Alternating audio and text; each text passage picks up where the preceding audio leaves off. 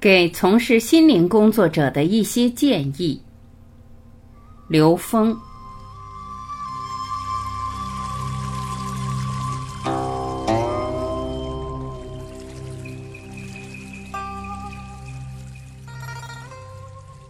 作为一个心灵工作者，不同境界的能量层次所带来生命状态不同，事业呈现状态不同，以及事业发展不同。第一层，等价交换。第一层境界，看着对方兜里的钱，把它做成一种商业服务行为。这个时候形成的是一个在三维空间的低级能量的转换。出现的情况是，对方还没怎么地，自己承受不了了。第二层，帮助别人。第二层境界，认为自己在帮助别人。这是很多人的认知，比如认为自己在做催眠，是在帮助别人解决问题，这是自己认知并不通透的一种状态。因为外界的所有问题其实是自己投影的。但当你觉得你是在帮助别人的时候，你会执着于结果的呈现，而那个结果其实并不取决于外在，只取决于你自己内在。所以，经常的情况是，当对方的结果没有出现的时候，自己会产生烦恼。这种烦恼反而会吸引负面能量。第三层，对方在帮助自己得智慧。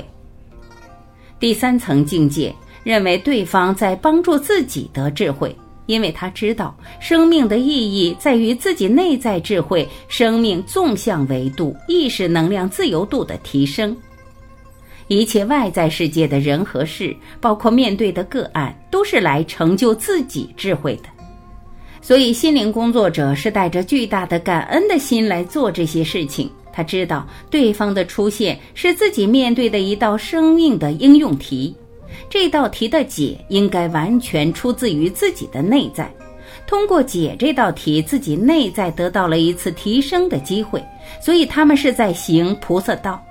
而真正的菩萨不会认为自己是在帮助别人。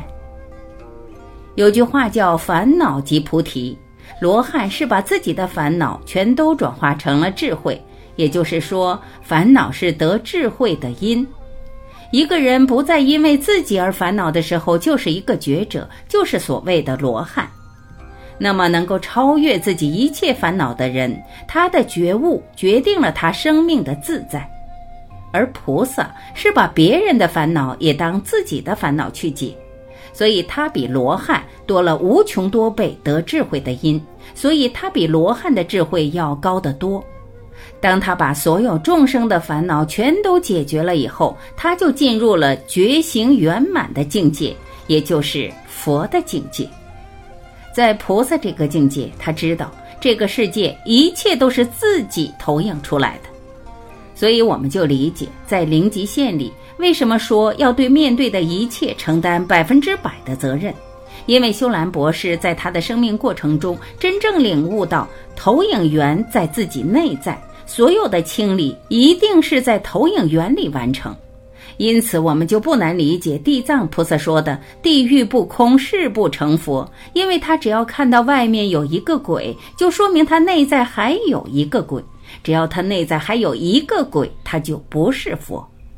因此，对于心理工作者来讲，实际上我们面对的世界都是我们自己的功课，所以就不会执着在功德相，也就不会认为自己是在帮助别人，会带着巨大的感恩的心去面对自己面对的每一个个案。而那个结果，不管是成还是不成，都给自己内在智慧的提升出了一道题。你只要去做好这道题，它不一定是成，成你也提升，验证了本自具足；不成你也提升，觉察到了是什么认知障碍了自己和本自具足圆满自信的关联。这才是一个真正有智慧的心灵工作者所应有的基本素质。